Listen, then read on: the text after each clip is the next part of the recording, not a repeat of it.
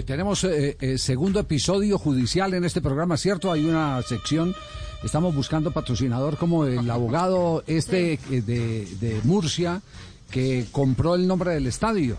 Compró el nombre del estadio. Hernán. Er- Enrique Roca. Enrique Enrique, Roca. Enrique Roca puso 600 mil dólares para que, para que el estadio llevara Su su, nombre, nombre, eso, sí. por contrato, como si fuera una marca comercial patrocinador, ¿cierto?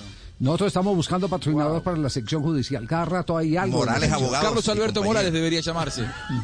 Carlos Alberto Morales, la, vo- la voz del derecho en Patrocinador, Colombia. patrocinador. Patrocinador. Eh, Tendríamos que hablar los dos después. acabo acabo de leer en el... en el- El eslogan podría ser la voz de sus problemas. La voz de su...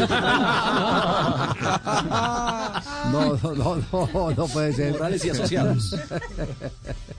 Oiga, no, es que acabo, acabo de, de ver que ya se están anunciando en varios medios de comunicación que fueron embargadas las acciones del equipo Llaneros de Villavicencio.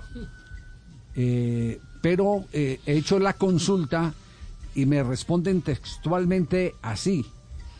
El embargo es contra Juan Carlos Trujillo por una obligación personal, pero en el club no hay acciones a nombre del doctor Jaramillo. Por tal razón, el embargo es fallido. Las acciones están a nombre de una sociedad comercial. Ese, es el tema de- del hecho judicial.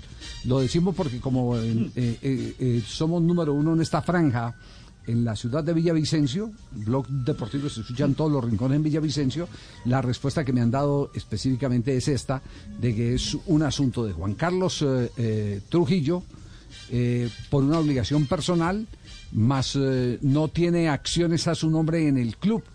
Así que el embargo no tiene ningún tipo de, fundamento. Las acciones están a nombre de una sociedad, una sociedad comercial.